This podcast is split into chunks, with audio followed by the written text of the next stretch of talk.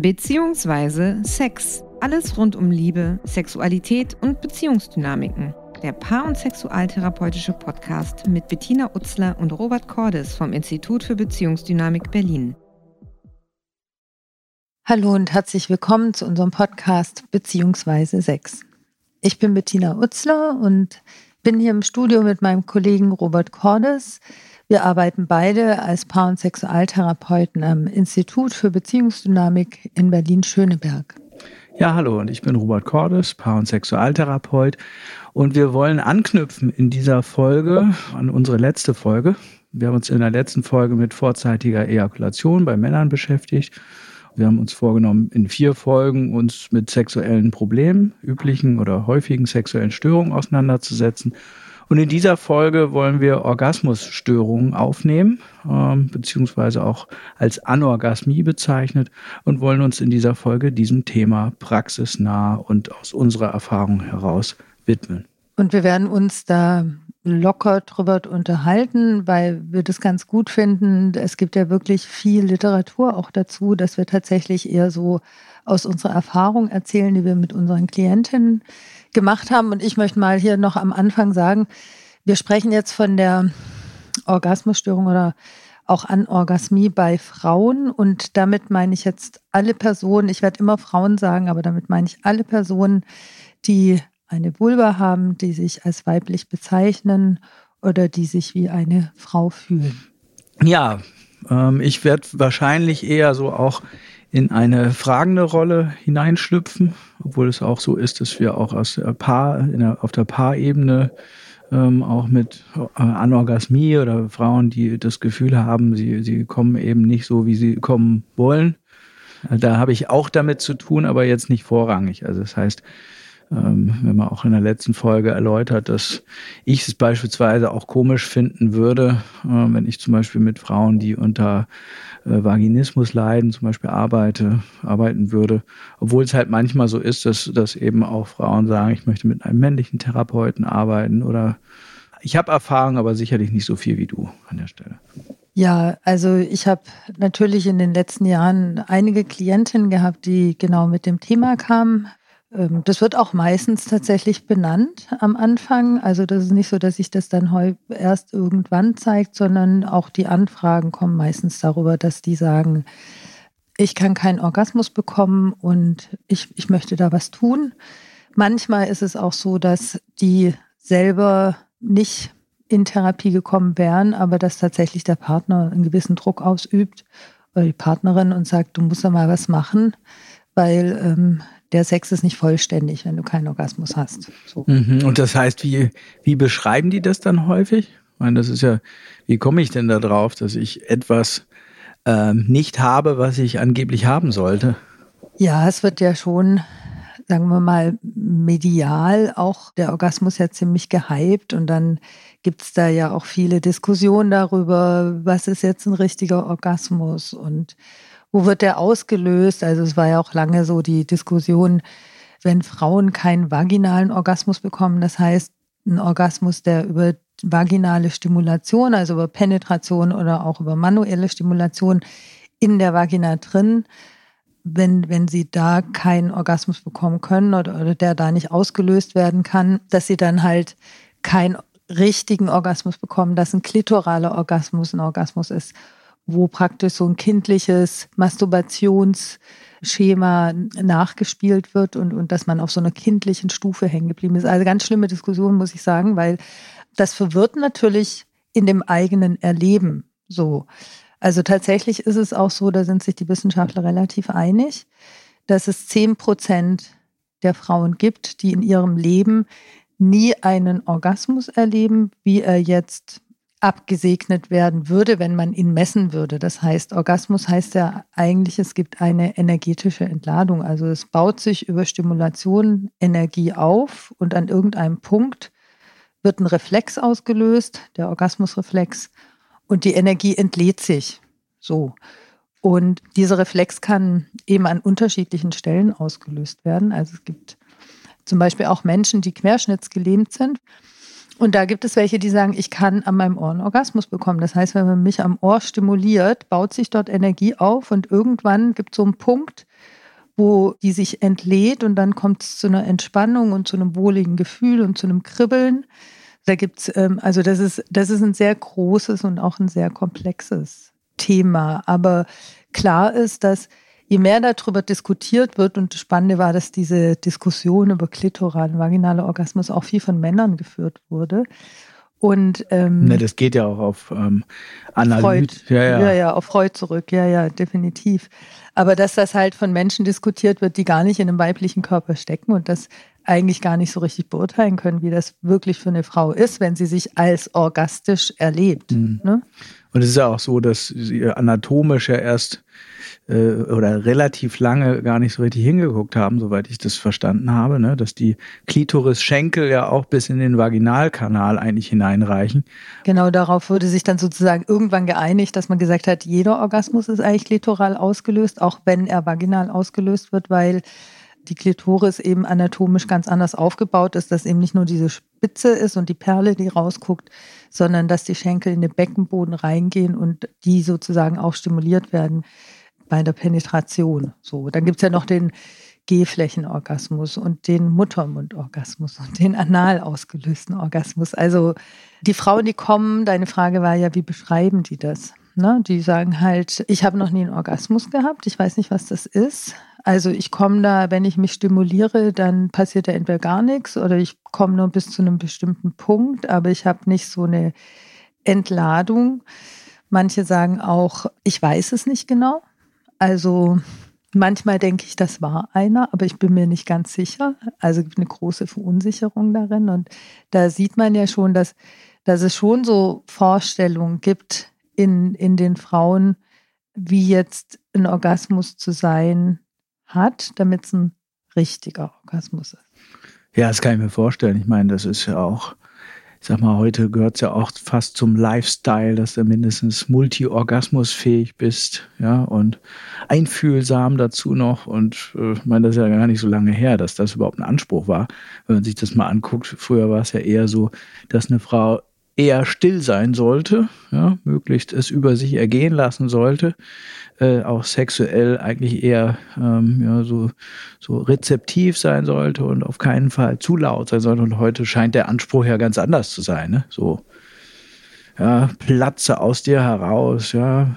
Ja, es gibt ja auch Workshops in dem Bereich, ne? Ja. Äh, Ejakulationsworkshops für Frauen und Squirting. Äh, ja, ja. ja, genau, mhm. Squirting-Workshops für Frauen und ja, also da gibt's da, da gibt's inzwischen viele Angebote auf dem Markt, auch um Frauen in ihre Orgasmusfähigkeit zu bringen, was ich was ich nicht schlecht finde, wenn es nicht mit einem Leistungsanspruch verbunden ist. Also wenn es damit verbunden ist, dass Frauen mit ihrem Körper und mit ihrem Gefühl für ihre, für ihren Energiefluss und für das, was, wie sie sich berühren können, wie sie sich anfassen können und wie sie sich mit ihrem eigenen Erleben verbinden können, dann finde ich das super. Sollte nur nicht irgendwie so, ich habe mal gehört, also ich habe tatsächlich mal gehört von so einem Squirting-Workshop, wo die Frauen, die das geschafft haben zu squirten, eine Rose bekommen haben hinter die anderen. So wie bei diesem Bachelor-Ding oder was.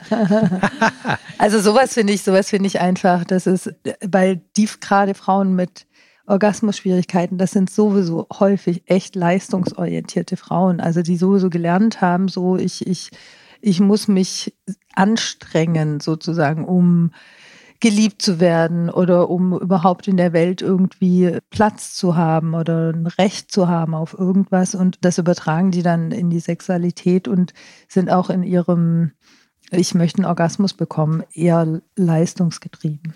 Ja, wenn ich dann noch so da Anzeigen sehen würde, wie jetzt muss man auch noch squirten. Also ja, also ich könnte mir vorstellen, dass ich das dann auch wahrscheinlich so auffassen würde, wie ja, das ist, muss ich auch noch drauf haben, ja, so. Das ist immer die Frage, wenn du in so einer Haltung aufgewachsen bist ne, und denkst irgendwie, ich muss Leistung bringen und geliebt, damit ich Liebe bekomme oder damit ich eben auch nicht rausgeschmissen werde, nicht verlassen werde oder so, ja, dann ist das natürlich wahrscheinlich so mehr desselben, wenn ich dann denke, ja, jetzt muss ich auch noch den analen Orgasmus oder den Ganzkörperorgasmus oder komplett in Ekstase aufgehen oder, oder squirten mhm, oder sonst was. Ja, ja. Hm. ja was ähm, ist denn so, weil du beschreibst es ja so, dass die zu dir kommen und auch sagen, ja, ich leide darunter, dass ich jetzt eben keinen Orgasmus bekomme. Ja. Gibt es auch Frauen, die, sagen wir mal, sich selbst befriedigen können und dann kriegen sie einen Orgasmus und ähm, wenn sie dann halt Sex haben, also partnerschaftlichen Sex, äh, dass dann, dass dann gar nichts funktioniert oder es anders funktioniert oder sowas? Das ist ganz spannend, weil du gerade nochmal gesagt hast, die leiden darunter. Jetzt habe ich nochmal so überlegt, ich weiß gar nicht, ob man tatsächlich sagen kann, dass die so richtig drunter leiden. Ich habe eher das Gefühl, da, da herrscht eine große Verwirrung. So äh, eher so mit der Frage, bin ich eine richtige Frau mit dem, wie ich das erlebe? Reicht das? Wie erleben es andere? Oder die merken vielleicht auch tatsächlich, dass, dass, ähm, dass es zwar sowas wie einen Orgasmus gibt, aber dass der sich vielleicht eher oberflächlich anfühlt und auch eher genital zentriert und also auch natürlich viele, die bei der Selbstbefriedigung das irgendwie hinkriegen, sozusagen Orgasmus zu kriegen, aber eben halt nicht mit dem Partner, weil sie zum Beispiel eine Art und Weise sich angeeignet haben, sich selbst zu befriedigen, die schwer zu praktizieren ist mit dem Partner. Also viele Frauen haben als Mädchen oder viele, es gibt zum Beispiel die Frauen, die als Mädchen irgendwann mal gelernt haben, okay, wenn sie an der Stange runterrutschen oder so, die haben im Sportunterricht, sind die irgendwie Stangen hochgeklettert oder ein Seil hochgeklettert, sind runtergerutscht und dann hat es plötzlich so gekribbelt zwischen den Beinen und dann haben sie, und das war toll, und dann wollen sie das wieder haben und dann haben die sich sozusagen angelernt, ähm, indem sie sich an irgendwas so reiben, ähm, dass sie darüber ein schönes Gefühl zwischen den Beinen auslösen können. Oder, also so äh, mechanisches mechanische Reibung, ja, oder so Vibration, ja, so. Ja, mechanisch ist ja auch schon wieder irgendwie so ein bisschen wertend. Also auf jeden Fall, dass sie halt, wenn sie sich an was ranklemmen und da schubbern, dass es dann, dass der Orgasmus ausgelöst wird, äh, als Mädchen natürlich einfach nur so einfach ein schönes Gefühl und ein Kribbeln, das sie wieder haben wollen. Oder eine andere Möglichkeit, wo ich schon oft gehört habe, dass, dass so sozusagen die ersten Orgasmen erlebt wurden, äh, dass sie sich auf den Bauch gelegt haben, Kissen zwischen die Beine, Schenkel zusammengedrückt und dann über so einen Druck sozusagen dort, dort Energie gesammelt haben in der Klitoris und, und dann darüber kommen können. Und wenn Sie das natürlich, sagen wir mal, immer weiter praktizieren, dann sind das beides zum Beispiel Formen, wo es natürlich nicht so ganz leicht ist, wenn, wenn Sie dann mit einem Partner Sex haben, dass die Klitoris auf die Art und Weise stimuliert wird, dass ein Orgasmus ausgelöst wird. Ah ja, das kann ich mir gut vorstellen. Es gibt ja viele Leute, auch Männer, die dann die Beine anspannen, wenn sie sich zum Beispiel selbst befriedigen und dann so, so Druck ausüben, irgendwo gegen etwas anschieben zum Beispiel. Ja, manchmal fühlt sich das oder wenn ich das mir vorstelle, fühlt sich das so an, wie als wenn ich um zur Erlösung zu kommen, sage ich mal, erstmal mich so irgendwo durchdrücken und durchquetschen muss. Ja, und darüber eigentlich auch die Erregung dann anscheinend entsteht. Ja.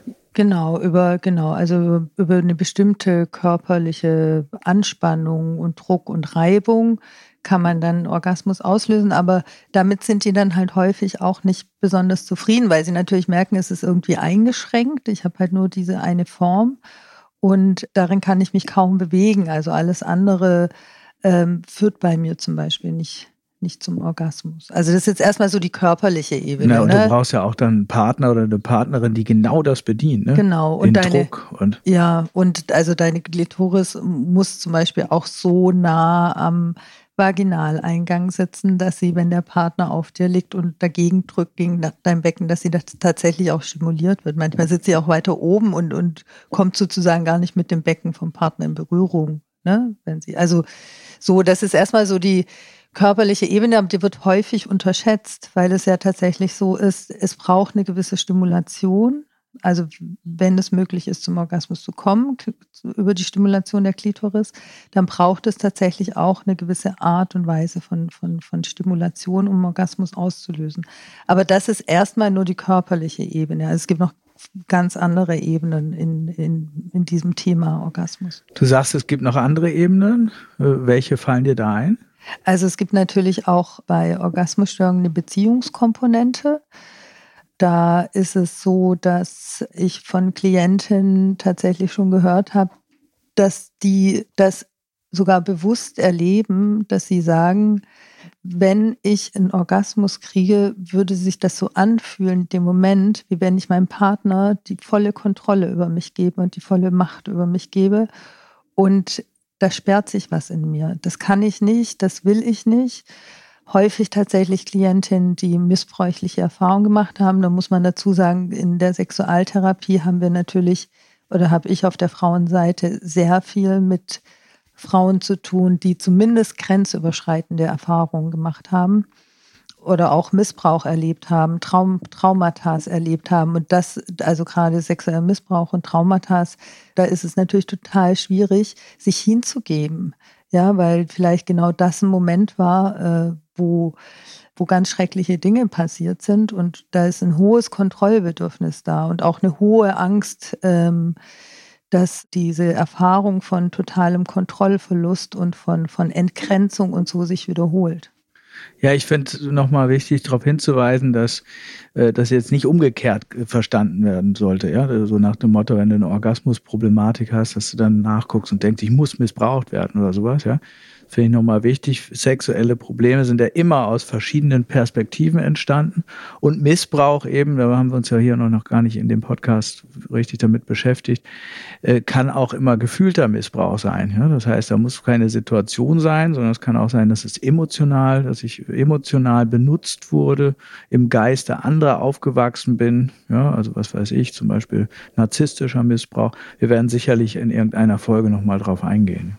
Ja, natürlich hat es, also äh, das ist immer nicht kausal. Also es ist wie bei Ejaculatio precox, den wir in der letzten Serie besprochen haben. Auch beim Orgasmus ist das in der Regel multifaktoriell, also diese Einflüsse, die dazu führen, dass eine Frau nicht kommen kann oder äh, vielleicht mit dem Partner nicht kommen kann. Das ist nie so, dass wir sagen, das ist der Grund und das ist die Auswirkung. Aber ich habe es einfach relativ viel mit, mit Frauen zu tun, die sagen, es gibt da so einen Punkt, wo es mir echt schwerfällt, die Kontrolle aufzugeben, wo es mir schwerfällt, loszulassen. Und da ist es gut, erstmal so einen mitfühlenden Anteil in den Frauen zu fördern, ähm, der Verständnis dafür hat und der wegkommt von dem, ich kann irgendwas nicht. Mhm. Aber ich habe dich auch so verstanden, dass du sagst, ja, da, da, scheint es auch einen Anteil zu geben manchmal, der sagt, so möchte ich mich dem Partner eigentlich auch gar nicht zeigen, ja, weil ich die Erfahrung gemacht habe, der könnte das ausnutzen oder irgendwie ja, so, ja? Ja, oder der, ich, ich würde mich ja in dem Moment, wo ich einen Orgasmus zulasse, ihm ausliefern. Und dieses Ausliefern sozusagen, das, äh, das wird zurückgehalten. Ja. ja. Mhm. Aber das kann ich mir gut vorstellen. Ne? Das muss ja auch, was weiß ich, wenn ich so das Gefühl hätte, ich bin vielleicht, wenn ich einen Orgasmus habe, besonders schwach oder meinetwegen verletzlich oder fühle mich sehr verwundbar oder sowas. Und dann habe ich vielleicht noch so die Vorstellung, da ist ein anderer Mensch, der das ausnutzt oder sowas, ja, weil ich das vielleicht in der Vergangenheit erlebt habe, dann kann ich mir schon vorstellen, dass ich mich so auch gar nicht zeigen möchte und auch gar keine orgasmische Zonen da betreten möchte, ja. Ja, und ähm, also gut, dass du es nochmal sagst mit dem verletzlich, weil ähm, es gibt ja auch sozusagen auf der einen Seite dann die Vorstellung, okay, wenn ich mich jetzt hingeben würde und die Kontrolle verlieren würde oder einen Orgasmus hätte, dann müsste ich ja eigentlich wahrscheinlich total lustvoll rumstöhnen und es müsste mir total gefallen und ich müsste vibrieren und keine Ahnung was. Aber tatsächlich ist es so, dass wenn Frauen sich auch unter anderem über Körperarbeit ähm, anfangen tiefer zu öffnen, dass dann eben in der Regel erstmal nicht Lust und Ekstase zu erwarten ist, sondern eher, dass sich emotionale Schichten lösen, die viel mit Aggression, mit Wut, mit Trauer, mit ähm, also mit sehr starken Emotionen zu tun haben. Und dass, wenn sie an so einen Punkt kommen, wo sie, wo sie aufhören, sich zu kontrollieren, dass sie dann eben meistens nicht lustvoll rumstöhnen, sondern erstmal irgendwie rumschreien und klein werden, Babygeräusche von sich geben, weinen und so und dass sich da erstmal eine ganze Menge häufig abtragen muss, bevor es so eine tiefere Öffnung gibt. Und das ist häufig das, was sie sozusagen unbewusst nicht zeigen können oder nicht zeigen möchten, auch gar keinen Zugang dazu haben. Mhm. Ich habe so echt den Eindruck, dass viele sexuelle Problematiken tatsächlich auch damit zu tun haben, ne? dass sie, also ist ja auch unsere Arbeit, die sagt, das ist so der Schatten, den wollen wir nicht zeigen, nicht direkt. Und dann bestimmt er uns einfach irgendwie im Bett. Ne? Mhm. Es scheinen ja immer auch irgendwie Aggressionen tabuisiert zu sein bei den meisten. Ne? Und das geht, habe ich zumindest den Eindruck, immer so durch verschiedene Schichten. Häufig ist ja so erstmal Aggression, dann kommt irgendwie, was weiß ich, die Traurigkeit und irgendwann vielleicht weit versteckt dahinter ist manchmal auch Lust oder sowas zu finden. Ne? Mhm. Es kann auch hilfreich sein, weil gerade wenn die kommen und sagen, so, ich möchte an meiner Orgasmusfähigkeit arbeiten und dann hat man den Fokus auf dem Orgasmus, ähm, dann verstärkt man häufig die Dynamik noch so, jetzt muss ich was tun und es geht da ja auch gar nicht ums Tun in der Regel, sondern eher ums Zulassen. Und da kann es zum Beispiel hilfreich sein, einfach den Fokus auch wegzulenken von, von der Sexualität und von dem Druck, der dahinter steht und sie eher im Alltag darin zu unterstützen, mal irgendwie über sich hinaus zu gehen, mal auszurasten, äh, mal irgendwas liegen zu lassen, was sie eigentlich erledigen müssten und äh, in Beziehung sich auch mehr in ihrer, also eher in Beziehung auch Gefühle zuzulassen. Und da, das kann zum Beispiel alles sich entsprechend auf die Sexualität auswirken. Mhm. Also auch eigentlich mehr zu sich zu stehen und ja, ich meine, das Wort ist jetzt so ein bisschen äh, schlecht geprägt, sage ich mal, oder negativ konnotiert, aber eigentlich auch egoistischer zu sein. Ja, egoistischer zu sein und nicht so sehr den Ansprüchen von anderen zu genügen oder auch ihren eigenen Ansprüchen zu genügen. Ne? Also die, die haben ja auch häufig hohe Ansprüche an sich. Und ja, du hast es ja auch in der Präcox-Folge gesagt, dass es irgendwie auch darum geht zu gucken, was brauche ich ne? oder was, was entspricht mir jetzt und ich habe, wenn die soweit sind, dann habe ich ganz gute Erfahrungen auch damit gemacht, zu sagen, nimm das mal in die Hand. Ja, also Hingabe heißt ja nicht, du legst dich hin und irgendwie lässt machen oder so, sondern Hingabe kann ja auch heißen Hingabe an deine eigenen Impulse. Also wenn wir jetzt mit Wut arbeiten, zum Beispiel die Wut ähm, ins Becken zu bringen und in der Sexualität aktiv zu werden und das Becken aktiv zu bewegen, vielleicht eher mal oben zu sitzen und eher in so eine ja auch in heftige Bewegungen zum Beispiel reinzugehen, das ist häufig total förderlich, um, um aus so eingefrorenen Mustern rauszukommen. Das ist aber eben eine Stufe in der Therapie, die man nicht von Anfang an sozusagen anstreben kann, sondern es geht da, da ist es weniger gefährlich zu sagen, okay, guck mal in deinem Alltag, schieß doch mal übers Ziel hinaus, ja, sei doch mal irgendwie sag mal deiner Freundin, was du scheiße findest, ne? Oder sag mal so. Mhm, also so steh zu dir oder so, ja? Ja, genau. Mhm. Ich mir fiel gerade noch mal was ein, was ich äh, noch mal unterstreichen möchte. Für uns in unserer Arbeit spielt ja auch die Haltung eine große Rolle. Und ich kann ja auch, meinetwegen, es gibt ja auch Beckenübungen oder was weiß ich, ich kann ja auch vielleicht rumexperimentieren, um meine Orgasmusfähigkeit zu fördern. Aber ich finde, das macht einen riesen Unterschied, wenn ich denke, ich muss jetzt orgasmusfähig werden – damit mein Partner, meine Partnerin zufrieden ist und da bleibt. Ja, oder ich möchte meinen Körper erkunden und meine eigene Lust erkunden. Ne?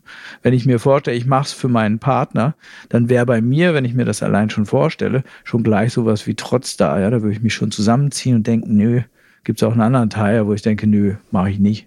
Ja? Nee, das, also das funktioniert meistens auch nicht. Wenn sie mit der Haltung kommen, ähm, ich denke da gerade an eine Frau, die ähm, so in, in verschiedenen Phasen immer mal wieder zu mir gekommen ist und ähm, eigentlich auch ursprünglich mit Unlust kam und dann gab es irgendwann, war sie dann und hat gesagt, ja, eigentlich jetzt möchte ich irgendwie einen Orgasmus und so.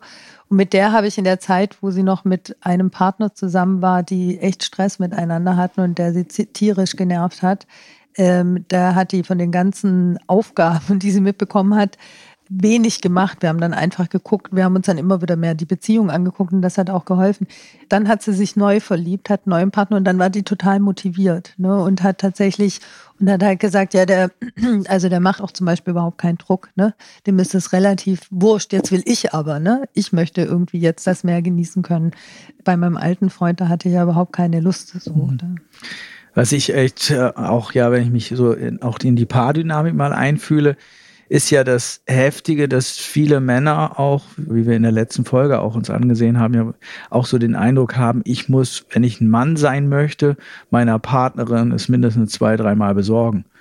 Und stell, wenn ich mir das vorstelle, dass gerade quasi die beiden Typen jetzt zusammenkommen würden, ne, dann könnte es ja sein, oder ich kenne das halt auch aus nicht nur aus meinen Sitzungen, sondern auch für mich persönlich, ja, dass dann unter Umständen ja auch der Mann sagt, Mensch, meine Leistung hängt auch davon ab, dass ich es ihr endlich mal besorge. Ja? Wenn ich mir das so vorstelle, dann entsteht ja fast wie so ein, so ein Kampf, den, ja, den beide führen. So.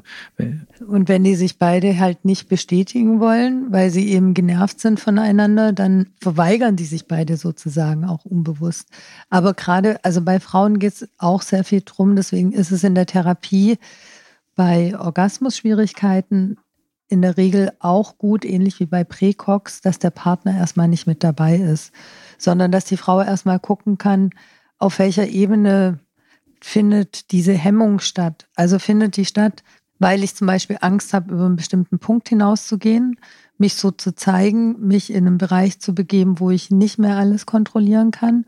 Oder hängt es damit zusammen, dass ich ganz viel angestaut habe, was mich äh, sauer macht und ähm, wo ich meinem Partner, also wo es etwas in mir gibt, wo ich das auch zurückhalte, eben weil ich mitkriege, dass mein Partner so ein Stückchen danach fiebert, mir endlich einen Orgasmus machen zu können und und ich ihn aber auf der Ebene nicht bestätigen möchte. Und das herauszufinden geht in der Regel nicht, wenn der Partner mit dabei ist. Hm. Ich erinnere mich gerade an ein paar ähm, weil du sagtest ja, das zu empfehlen, auch da erstmal Einzelarbeit zu machen, um sich das Thema vielleicht auch erstmal anzugucken. Das haben wir am Anfang, haben wir ja immer auch die Aufträge der Paare einfach angenommen und dann ganz viel auch gesagt, ja, ich erinnere mich daran, dass dann halt manchmal auch Männer dabei waren, die gesagt haben, ich bin einfach da, weil ich hel helfen will, ja. Aber wenn ich mir das so vorstelle, ich hätte so eine Struktur, wie du gerade beschrieben hast, und denke ohnehin schon, ich bin keine echte Frau und ich muss nur so richtig mich entspannen, ich muss mich nur entspannen, ja. Und wann kann ich blöde mich denn endlich mal so richtig entspannen und so weiter. Und dann ist auch noch ein Mann daneben ähm, oder eine Partnerin meinetwegen, die einfach nur hilfreich und nett dabei ist, selber kein Thema hat, ja, dann kann ich mir vorstellen, dass der Druck in mir noch größer wird. Ja, dass dann vielleicht auch alles in mir sich sperrt und ich natürlich nicht loslassen kann oder will, sondern eher versuche, alles zusammenzuhalten, weil ich mich eher so im Erwartungsdruck gegenüber sehe. Ne? Mhm es kommen tatsächlich auch Frauen ohne Partner und Orgasmusschwierigkeiten in die Therapie. Da kann aber auch ein Grund sein, dass sie sich nicht so richtig trauen, sich auf eine Beziehung einzulassen, weil sie eben das Gefühl haben, ich funktioniere ja auch nicht so richtig sexuell. Ne? Und äh, wenn es dann ein Mann mitkriegt, findet er mich vielleicht blöd und ich finde mich ja eh schon blöd so. Also es kann auch eine Hemmung sein, überhaupt in eine Beziehung reinzugehen. Nicht so stark wie Jetzt zum Beispiel Vaginismus, was wir in der übernächsten Folge behandeln, aber auch Frauen, die ohne Partner in die Therapie kommen oder ohne Partnerin, die haben es ja trotzdem mit inneren Bildern zu tun.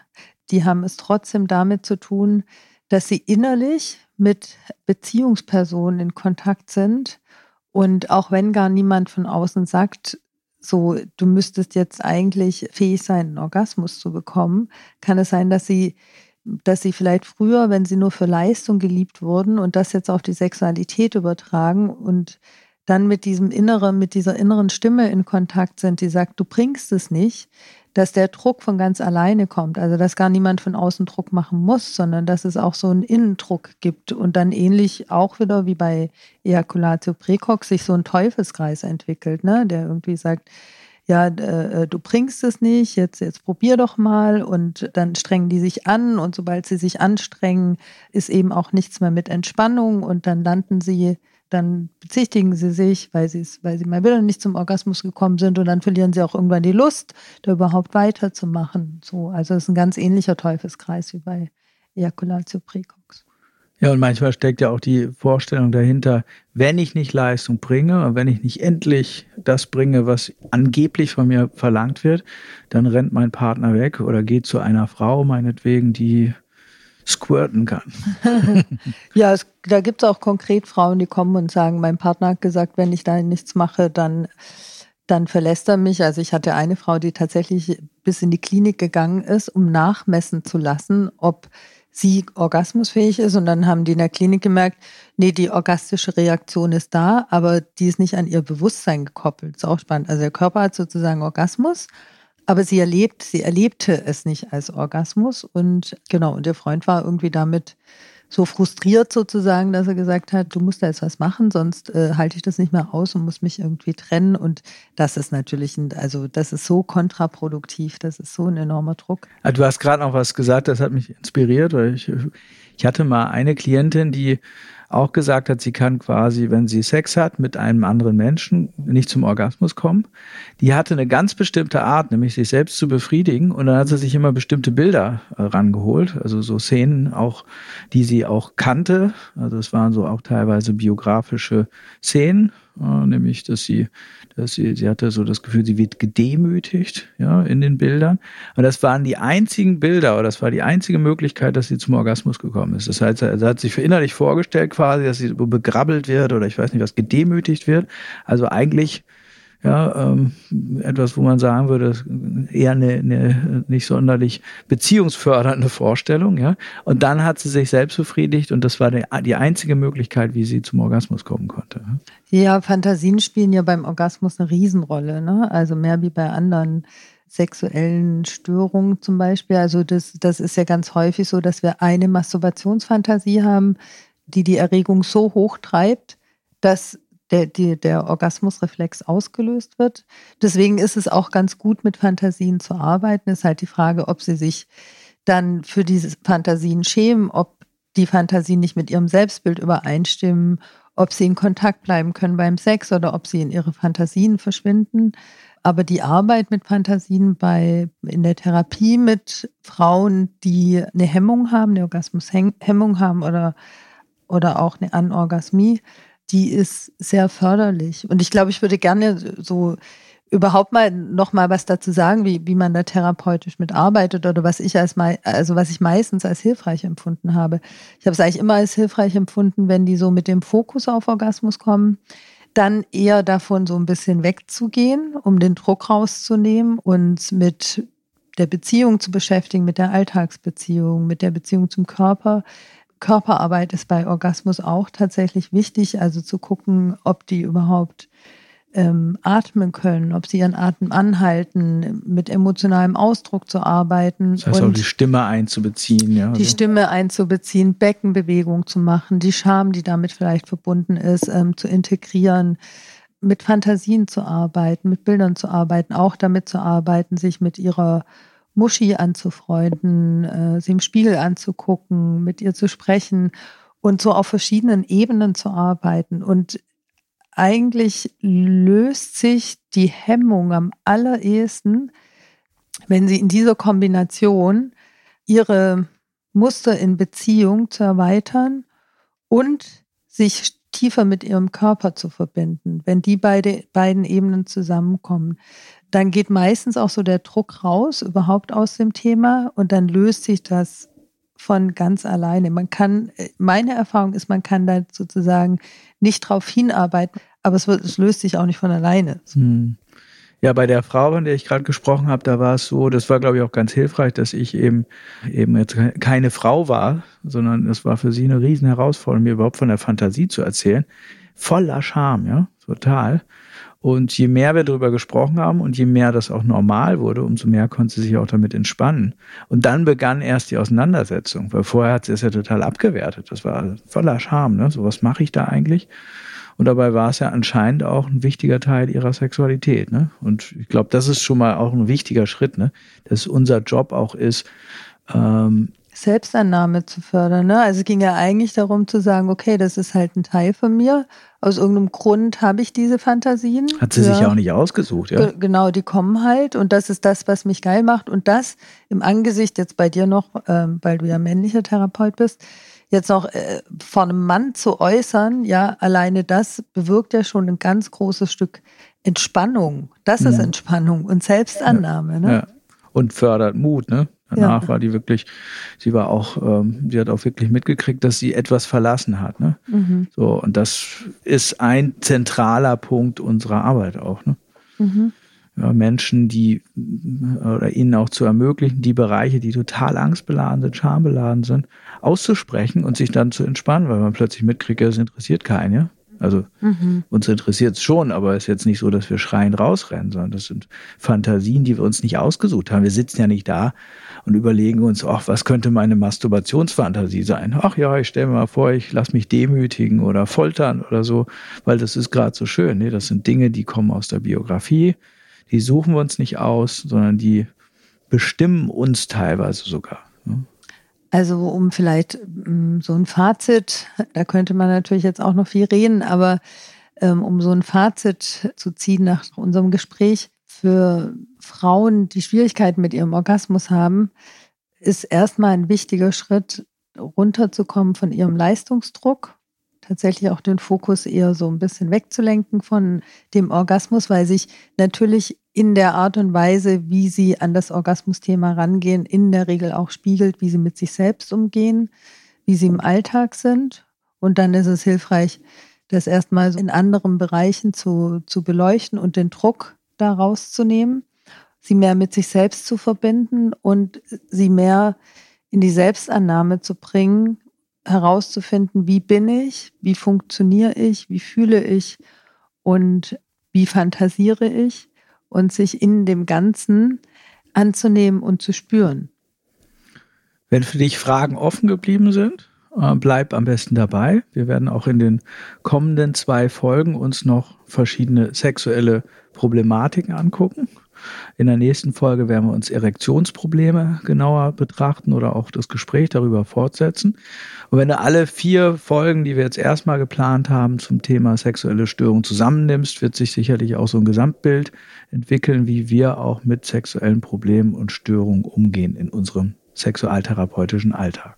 Und wenn du irgendeinen Kommentar hast oder wenn jetzt Fragen für dich offen geblieben sind, dann kannst du uns gerne über unsere Facebook-Page schreiben www.facebook.com slash Paartherapie.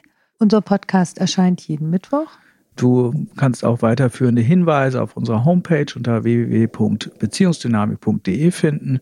Da findest du auch Literaturhinweise und wir freuen uns, wenn du das nächste Mal wieder dabei bist. Bis dahin alles Gute. Tschüss. Wie baut man eine harmonische Beziehung zu seinem Hund auf? Puh, gar nicht so leicht. Und deshalb frage ich nach, wie es anderen Hundeeltern gelingt, beziehungsweise wie die daran arbeiten. Bei Iswas Dog reden wir dann drüber. Alle 14 Tage neu mit mir, Malte Asmus und unserer Expertin für eine harmonische Mensch-Hund-Beziehung, Melanie Lippisch. Iswas Dog mit Malte Asmus. Überall, wo es Podcasts gibt.